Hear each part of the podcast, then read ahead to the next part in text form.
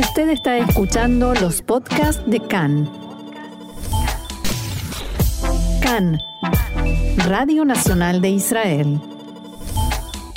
Las tensiones, como sabemos, empezaron en- eh, entre Israel y la Franja de Gaza, ya venían en aumento en los últimos días. Sí, lo veníamos informando la semana pasada y se venía previendo de alguna manera lo que estaba por suceder. Y ayer diste un informe muy especial en eh, día sábado, eh, fuera de rutina totalmente, sobre lo que venía pasando eh, y que fue muy escuchado y muy necesitado también por eh, nuestros oyentes.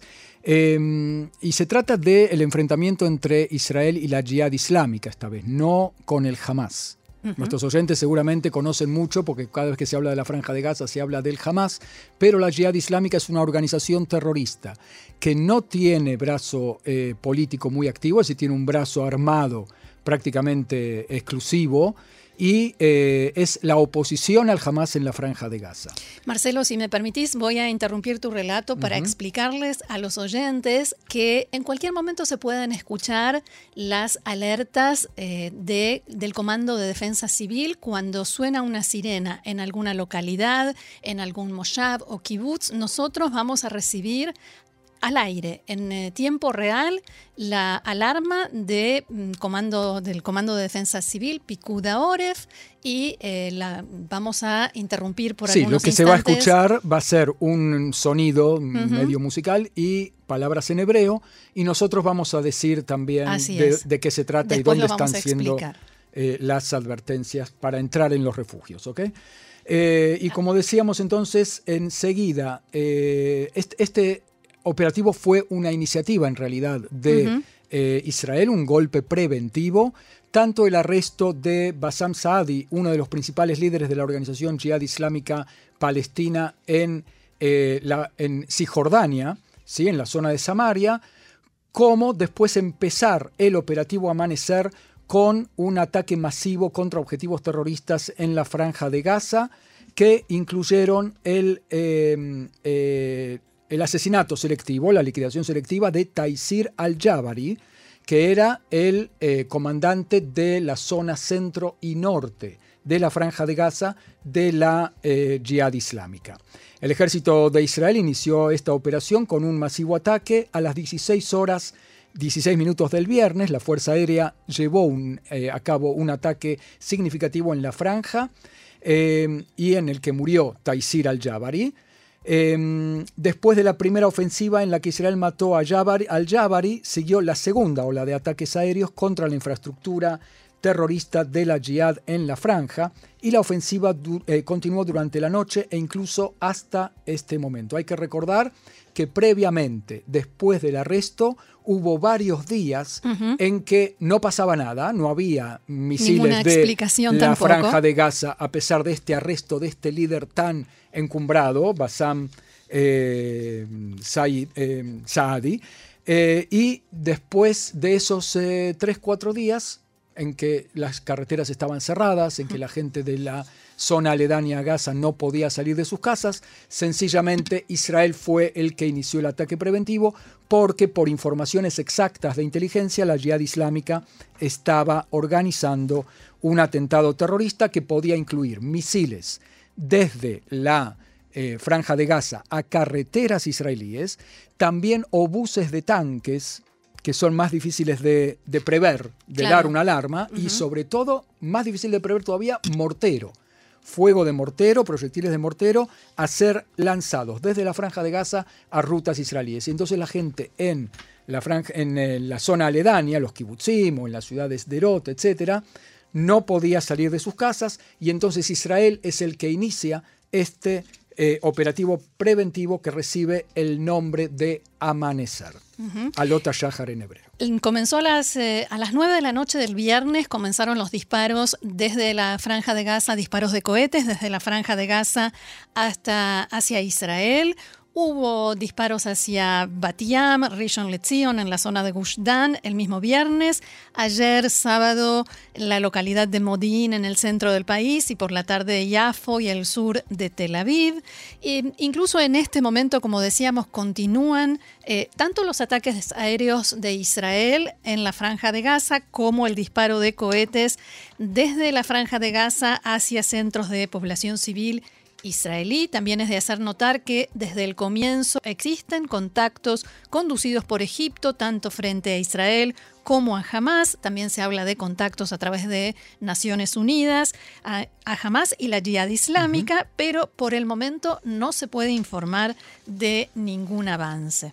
Ahora el eh, operativo se amplía, Roxana, cuando un día y medio después de la eh, liquidación selectiva del comandante de la Brigada Norte de la Jihad Islámica, Taisir Jabari, eh, que fue el puntapié inicial, de hecho, para el operativo Amanecer en Gaza, esa organización terrorista confirma la muerte de otro comandante, esta vez el de la Brigada Sur en Rafah, que se llama Khaled Mansur, que fue abatido anoche en la ciudad de Rafah, o Rafia en hebreo, en el límite entre la franja de Gaza y Egipto.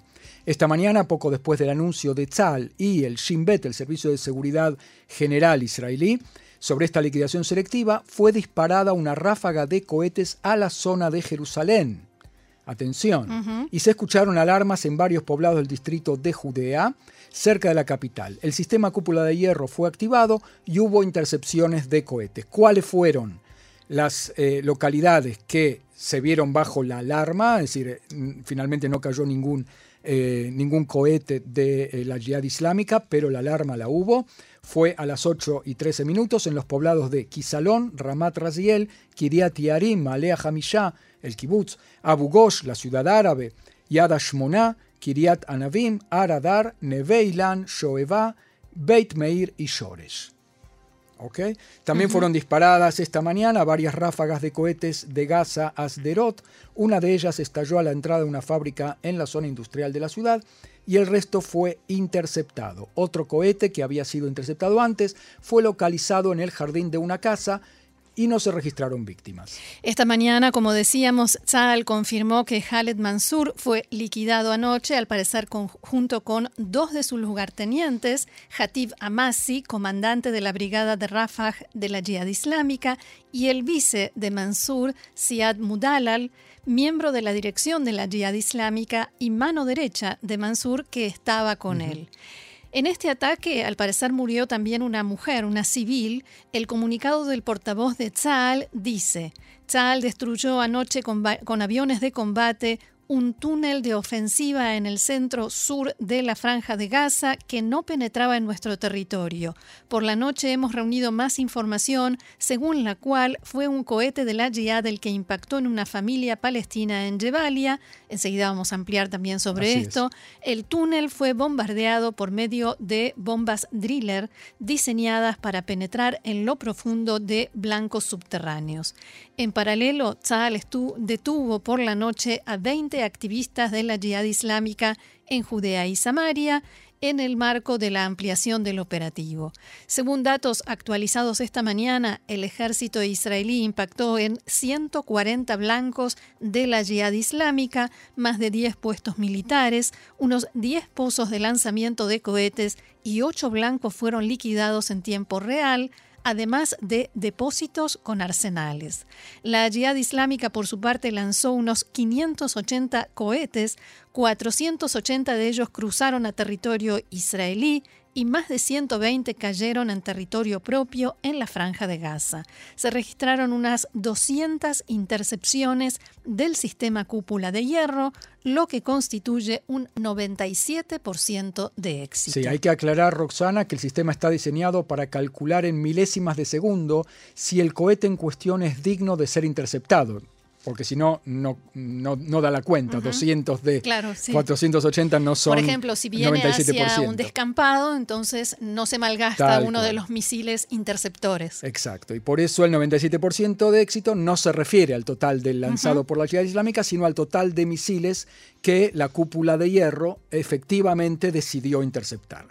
El primer ministro Yair Lapid comentó la liquidación selectiva de Khaled Mansour que, abro comillas, se trata de un esfuerzo operativo de inteligencia y un logro extraordinario. Tzal continúa atacando blancos de la yihad islámica y activistas terroristas, así como células lanzacohetes. Actuamos de modo focalizado y con responsabilidad con el fin de reducir al, máximo al mínimo posible las víctimas civiles no involucradas en los combates. El operativo continuará todo el tiempo que sea necesario. El ministro de Defensa Benny Gantz comentó también la liquidación exitosa abro comillas, el que busca matar a ciudadanos de Israel será alcanzado, las fuerzas de seguridad continuarán actuando frente a la yihad islámica hasta que restauremos la calma y eliminemos las amenazas que penden sobre los niños de la zona aledaña a la franja de Gaza. Gantz dijo también que eh, la cúpula de la yihad islámica que está en el extranjero comiendo en restaurantes y hospedándose en hoteles en Teherán, en Siria y en Líbano, desconectados de su gente y dando un golpe mortal a las vidas de los habitantes de Gaza y su manutención, ellos también pagarán la cuenta, subrayó Gantz. La Guardia Revolucionaria no pagará los salarios de los habitantes de Gaza. El esfuerzo ofensivo frente a quienes producen terrorismo continuará y se intensificará sin fronteras y sin limitaciones, palabras del ministro de Defensa Gantz. A propósito de esto, el líder de la Jihad Islámica, Ziad Nahale, estaba en Teherán cuando recibió la noticia del inicio del operativo militar y la muerte de Taisir Jabari. Allí se reunió con el presidente iraní Ebrahim Raisi y con el comandante de la Guardia Revolucionaria, Hossein Salami. La televisión estatal iraní informó ampliamente sobre el encuentro y citó a Salami, que por supuesto amenazó a Israel. Además, dirigiéndose a Nahale, le dijo, Irán continuará dándoles su apoyo hasta el final y la entidad sionista pagará un alto precio por su último crimen. Por su parte, Nahale dijo en la reunión, continuaremos con la resistencia junto con todas las demás facciones. Somos capaces de reaccionar en forma adecuada a cada ataque israelí. Y esto de junto con las demás facciones, no sabemos más bien si fue una expresión de deseos o una muestra, una presión hacia Hamas que no se integró a esta lucha. Algo como dicho para cumplir, ¿no? O sea, eh, estamos con ustedes, pero en realidad no vamos a disparar por ahora porque una escalada no nos conviene tampoco a nosotros. E-, eso del lado de Hamas, pero digo, del lado de la yihad islámica buscaban maneras de presionar a Hamas y esta declaración fue uno de esos intentos. En tanto, el comandante de la Fuerza Quds de la Guardia Revolucionaria, Ismail Kahani, declaró tenemos un plan contra el enemigo y los combatientes palestinos están planificando el próximo golpe mortal contra el régimen sionista en proceso de putrefacción en el momento adecuado. La seguridad en Israel va disminuyendo. Por su parte, el presidente de Irán, Raisi, declaró, en la última jornada nuevamente hemos visto la hostilidad del régimen sionista, la resistencia de los habitantes de Gaza acelerará el ocaso de ese régimen asesino de niños, dicho esto por supuesto entre comillas. El jefe del Consejo Operativo de Hezbollah, de la agrupación libanesa Hezbollah, Hisham Safeddin, responsable del sistema de contrabando de armas de Irán al Líbano, dijo ayer, debemos estar presentes en todos los frentes y no dejarnos influir por campañas mediáticas cuyo objetivo es socavar nuestras capacidades. Y volviendo a la liquidación selectiva de Khaled Mansour, el anuncio de confirmación de la yihad islámica vino después de que anoche el portavoz de Tzal emitiera un comunicado según el cual, abro comillas, en una acción conjunta de Tzal y el Servicio de Seguridad General, el Shin Bet, fue atacado en Rafah Khaled Mansour, el par de Taisir Jabari, en el sur de la Franja de Gaza. El ataque fue efectuado por medio de aviones de combate y con la autorización del ministro de Defensa y el primer ministro. Según él, Mansur estaba también junto con su colaborador, Ziad el-Mudalal, abatido también. Mansur era uno de los que planificaban el atentado durante la última semana. En el operativo del año pasado, Guardián de los Muros fue responsable de cientos de lanzamientos de cohetes. El mensaje, los líderes terroristas no tienen lugar seguro. El brazo armado de la Jihad Islámica publicó esta mañana otro comunicado según el cual la agresión sionista en la ciudad de Rafah mató al miembro del Consejo y comandante del sector norte, Khaled Mansur, y también a los santos combatientes Ziad el-Mudalal y Rafat Salah, además de cuatro miembros de nuestro pueblo, entre ellos un niño y dos mujeres, cuyos cuerpos se hallaron bajo los escombros. La sangre de Khaled Mansur encenderá el sistema de defensa de Jerusalén y la mezquita de Al-Aqsa, al que hoy irrumpirán los colonos, en referencia a los judíos que visitarán hoy o que están visitando, ya han visitado más de mil hoy el monte del templo con motivo de la conmemoración de Tisha B'Av, que los palestinos lo llaman a, a las organizaciones terroristas, a todos los judíos los llaman colonos. Según las organizaciones de rescate en la franja de Gaza, durante la noche fueron extraídos ocho cuerpos sin vida de los escombros del edificio atacado en Rafah. El jefe de la sección Operaciones de Tzal, general Oded Basiuk, dijo anoche en rueda de prensa en Tel Aviv que toda la cúpula militar de la Jihad Islámica fue liquidada, en sus palabras. Dijo que se trata de una liquidación muy importante. La prensa palestina, en tanto, informó anoche que fuerzas de Tzal arrestaron a Nasser Amur, un activista central de la Jihad Islámica en Cisjordania, en la aldea Anza, al sur de Jenin. También indicaron medios palestinos que ayer en el ataque en Rafah, en la vivienda de la familia El Mudalal, hay muertos y también más de 30 heridos. Según los palestinos, no hubo disparos preliminares, o sea, el sistema de golpear a la puerta se llama por el que Tzal avisa. Golpear los techos. Golpear los techos, que eh, avisa que va a impactar en un edificio para que la gente pueda evacuarse y por ello había muchas personas en su interior, esta vez no lo hubo y por eso había mucha gente adentro y en su derredor en el momento del ataque. Y las autoridades israelíes aseguran que al menos nueve de las muertes registradas en la franja de Gaza han sido el resultado de lanzamientos fallidos de cohetes por parte del grupo terrorista Jihad En la tarde de ayer, medios palestinos informaron que siete civiles resultaron muertos en una explosión en el campo de refugiados de Jabalia, cuatro de ellos niños. En las redes sociales, medios palestinos y algunos medios internacionales comenzaron de inmediato a hablar sobre la masacre de Jabalia, acusando, por supuesto, a Israel.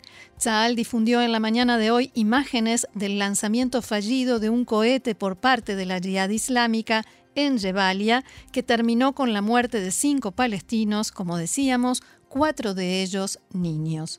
Un oficial de alto rango del ejército declaró a los medios locales que el lanzamiento fue realizado en pleno corazón de la localidad de Jebalia, o sea, el lanzamiento de un cohete dirigido a Israel fue realizado en pleno corazón de la localidad de Jebalia como parte de las ráfagas de las 9 de la noche, la hora tradicional en la que la yihad islámica comienza los disparos de cohetes.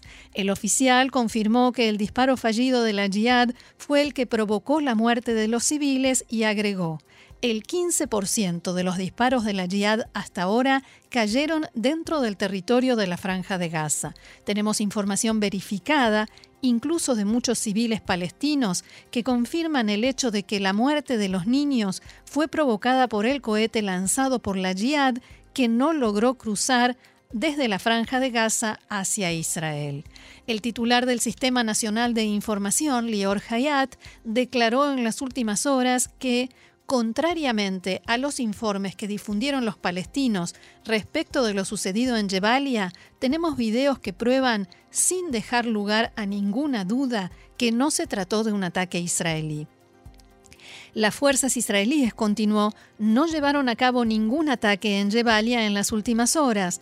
Quedó demostrado en forma inequívoca que se trató de un lanzamiento de la Jihad Islámica. Tras la publicación de la noticia en la prensa internacional, se llevó a cabo una investigación amplia en la que se demostró que no se trató de un ataque israelí, sino un lanzamiento de cohete en la franja de Gaza. Hayat también aseguró que todo disparo de la yihad islámica es un doble crimen de guerra. Disparan contra civiles y utilizan a los habitantes de Gaza como escudos humanos.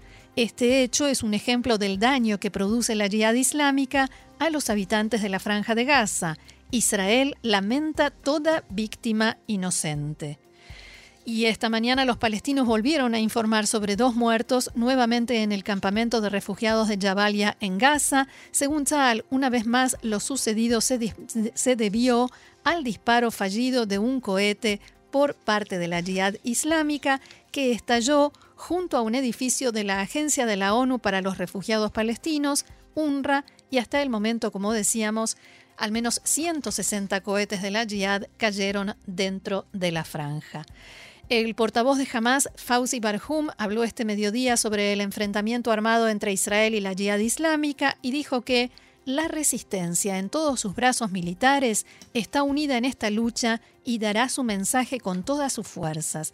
Barhum amenazó y dijo, no permitiremos que continúe la situación actual como es, vamos a defender a nuestro pueblo en la franja, perseguiremos a Israel y lo derrotaremos, tal como fue en todas las guerras y en todos los frentes. Todos los frentes deben abrir fuego contra el enemigo y contra los colonos.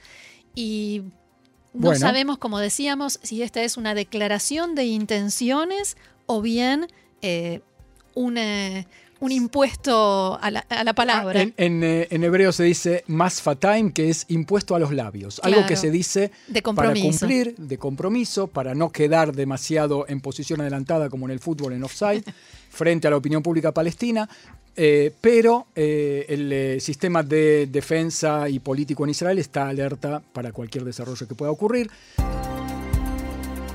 Seguimos con más información en CAN en español.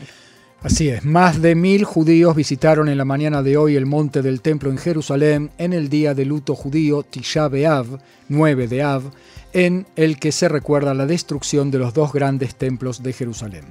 Al término de una reunión de evaluación de seguridad convocada anoche por el primer ministro Yair Lapid, junto con el ministro de Seguridad Pública Omer Barlev y altos funcionarios, se decidió, entre otras cosas, que el monte del templo estará abierto hoy para judíos que quieran ascender a él y visitar, con motivo de la conmemoración y el ayuno de Tisha B'Av. En la policía se prepararon para miles de visitantes y ya desde ayer habían desplegado grandes dotaciones de efectivos en la ciudad vieja por temor a enfrentamientos. Los diputados Itamar Ben-Gvir y Yom Tov Kalfon de Yemina anunciaron su intención de ascender al Monte del Templo. Ben-Gvir se presentó en la mañana de hoy allí en el Monte del Templo en un gesto que fue considerado por la opinión pública palestina y comentado en las redes como deliberadamente provocativo en momentos de máxima tensión. Unas horas antes, Ben-Gvir recibió amenazas de muerte debido a su intención de subir hoy al Monte del Templo.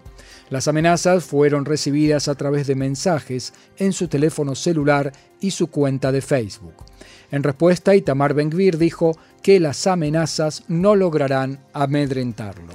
Las visitas al Monte del Templo en la mañana de hoy transcurrieron con relativamente pocos incidentes. Según la policía, algunos visitantes judíos fueron detenidos y expulsados del lugar por violar las normas, es decir, por inclinarse en reverencia y rezar en voz alta, lo cual está prohibido para los visitantes judíos. Además, varios musulmanes fueron detenidos y expulsados, según explicó la policía, por perturbar la paz, hacer gestos provocativos, comentarios y gritos de incitación y tratar sin éxito de interrumpir el movimiento de visitantes. La policía informó que cientos de agentes del distrito Jerusalén, junto con refuerzos de gendarmería, están actuando para garantizar la seguridad de los feligreses en la ciudad vieja y el monte del templo. También reportaron que fueron arrestados dos sospechosos de haber atacado a judíos en la ciudad vieja. Yo quiero decir, Roxana, que esto es esto se llama lo que acabamos de escribir ahora, un día pacífico en el monte del templo. ¿eh? Sin duda, y nada que ver con lo que se esperaba o lo que se temía que pudiera suceder. El ministro de Seguridad Pública, Omer Barlev, realizó una evaluación de situación en el comando de la policía en la ciudad vieja y recibió un detalle de todo lo acontecido en el lugar.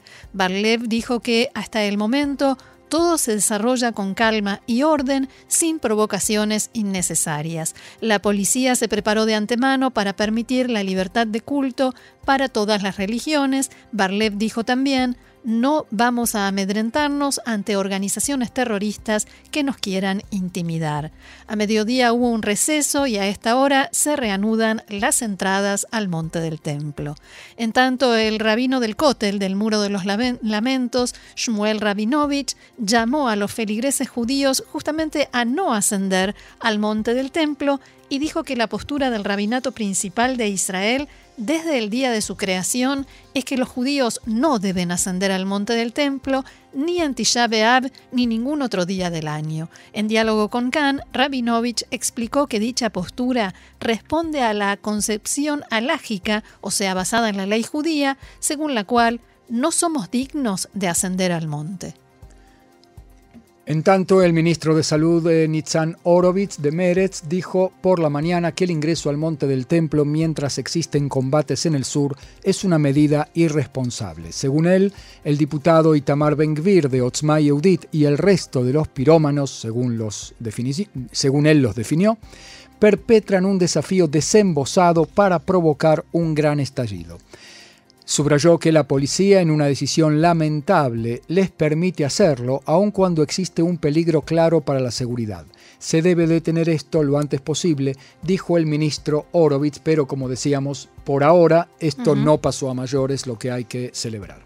Bien, y veamos cómo nos mira el mundo, que está bastante más ocupado con la tensión entre Estados Unidos y China y por supuesto la guerra en Ucrania.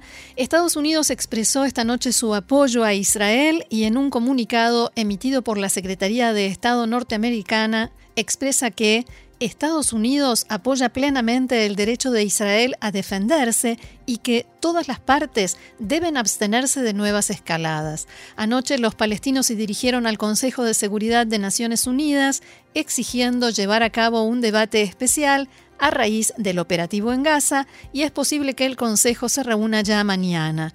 Los Emiratos Árabes Unidos fueron los que tomaron la iniciativa por los palestinos de reunir al Consejo de Seguridad. En Israel estiman que los Emiratos recibieron pedidos también de otros países árabes, además de los palestinos. También allí en Emiratos comentaron la crisis en Gaza y subrayaron la importancia de recuperar la calma, bajar las llamas y preservar la vida de los civiles. En un comunicado del gobierno se indica que están muy preocupados por la escalada y llaman a la mayor autocontención posible. Antes, el Ministerio de Relaciones Exteriores de Arabia Saudita dijo en un comunicado que ese país está junto al pueblo palestino y que exige a la comunidad internacional cumplir con su deber y poner fin a la escalada. Francia expresó su profunda preocupación por la escalada en Gaza y lamentó la muerte de palestinos en la franja. No obstante, condenó el disparo de cohetes hacia Israel y declaró su compromiso incondicional con la seguridad de nuestro país. París llamó a todas las partes a comportarse con moderación para evitar víctimas civiles. Vamos por un momento al eh, lado económico de esta crisis. El ministro de Economía o de Finanzas, Avigdor Lieberman, convocó anoche una reunión de emergencia para concretar medidas de ayuda inmediata a los ciudadanos israelíes afectados por el conflicto armado. En, una reunión, en la reunión participaron el director y los funcionarios de mayor rango de la cartera. El ministro Lieberman dijo que si Israel es fuerte, el enemigo lo sabe haremos todo lo que esté en nuestras manos para garantizar la estabilidad económica y de seguridad a los ciudadanos israelíes en general y del sur del país en particular. Por otra parte, el titular de la Comisión de Finanzas de la Knesset, diputado Alex Kushnir, solicitó en la mañana de hoy que se lleve a cabo una reunión de emergencia de la comisión debido a la situación generada por el operativo Amanecer. Kushnir señaló que es necesario llevar a cabo una sesión para evaluar el grado de preparación del gobierno para dar compensaciones a los civiles en la zona aledaña a la franja de Gaza debido a las restricciones que se les impusieron incluso antes del comienzo del operativo militar. Los pasajeros de un avión de un vuelo de United Airlines desde Nueva Jersey a Israel recibieron anoche un aviso sobre la cancelación de su vuelo debido a un cese por restricciones a los aterrizajes. Los pasajeros informaron en las redes sociales que el vuelo se retrasó por un día debido a la negativa de la tripulación del avión a despegar hacia Israel por la situación de seguridad. Hasta el momento, hay que decir, no hay restricciones eh, para los aterrizajes en Israel. Ayer las aerolíneas estadounidenses Delta y American Airlines también cancelaron sus vuelos de Nueva York a Israel a último momento. Las empresas explicaron que la decisión se debió a las condiciones climáticas que no les permitieron despegar desde Estados Unidos. La empresa United ofreció a los pasajeros vales de 100 dólares y no les informó cuándo saldría otro vuelo. Hoy se espera que pasen por el aeropuerto aproximadamente 70.000 pasajeros. Vamos ahora a una información importante, ya que seguimos escuchando, como tuvimos hace un momento, la alarma desde Ashkelon. Hay eh, alertas también en la zona aledaña a la Franja de Gaza, que no son transmitidas en directo. El Comando de Defensa Civil dio a conocer las instrucciones para la población vigentes hasta las 6 de la tarde de hoy. En la zona aledaña a la Franja de Gaza está permitida la reunión de hasta 10 personas en lugares abiertos y 50 en sitios cerrados. También en Lajish, en el oeste y centro del Negev, o sea, el área de las ciudades de Beersheba, Ashkelon, Ashdod, Gedera, se permiten las reuniones de hasta 10 personas en espacios abiertos y un máximo de 100 en lugares cerrados. Tampoco allí hay eh, eh, actividad educativa hoy. No hubo y no habrá. En los dos casos se puede ir al trabajo a condición de que haya un cuarto protegido adecuado. Y también hoy está cerrado el acceso a las playas en el sur del país. En la zona aledaña a la franja sigue, sigue vigente la orden de permanecer cerca de los refugios y lugares protegidos. En el resto del país no hay instrucciones especiales, sin embargo, en vista de lo sucedido ayer y esta mañana, es importante estar preparados, saber dónde hay un refugio o cuarto protegido cercano, entrar y permanecer allí durante 10 minutos si hay una sirena. Ayer en Sderot y esta mañana en un Moshav en el Consejo Regional Eshkol hubo impacto directo de cohetes en dos casas en los dos casos, las familias que viven en el lugar se salvaron porque siguieron las instrucciones, se encontraban dentro del cuarto protegido, esperaron el tiempo indicado antes de salir y por tanto hubo daños materiales, pero nadie salió herido. afortunadamente, todos salieron ilesos gracias a cómo se comportaron. Y es muy importante esto y también recordar que en el momento en que suena la alarma hay que dirigirse al cuarto protegido o al refugio más cercano. Si estamos en casa, el cuarto protegido y si no hay, hay que prepararse de, hay que pararse debajo de las escaleras del edificio. Si no es posible, elegir una habitación de la casa que esté lo más alejada posible del exterior y que no tenga ventanas dentro de lo posible. Si estamos afuera en la calle, entrar a un refugio público o a cualquier edificio el más cercano. Es de gran ayuda saber de antemano dónde está el cuarto protegido o mamad en hebreo o el refugio más cercano para no empezar a preguntar y perder el control cuando está sonando la sirena. Después que suena la alarma hay que esperar 10 minutos antes de volver a salir. Esto es muy importante en primer lugar debido a las esquirlas y porque, según explicaron en las últimas horas en el Comando Civil, si hay dos lanzamientos seguidos de cohetes, no siempre hay tiempo para activar las alarmas entre el primero y el segundo. No hay que abrir ventanas para mirar qué está pasando y mucho menos salir a filmar o tomar fotografías. También es importante, si estamos en casa, preparar el camino, por decirlo de algún modo, hacia el cuarto protegido, quitar del medio todos los objetos que puedan provocar golpes o caídas y no correr. Tratar lo máximo posible de conservar la calma. A propósito de conservar la calma, hay varias instituciones que están ofreciendo ayuda, apoyo psicológico. No es ninguna vergüenza decir necesito ayuda, esta situación me está perjudicando, influye.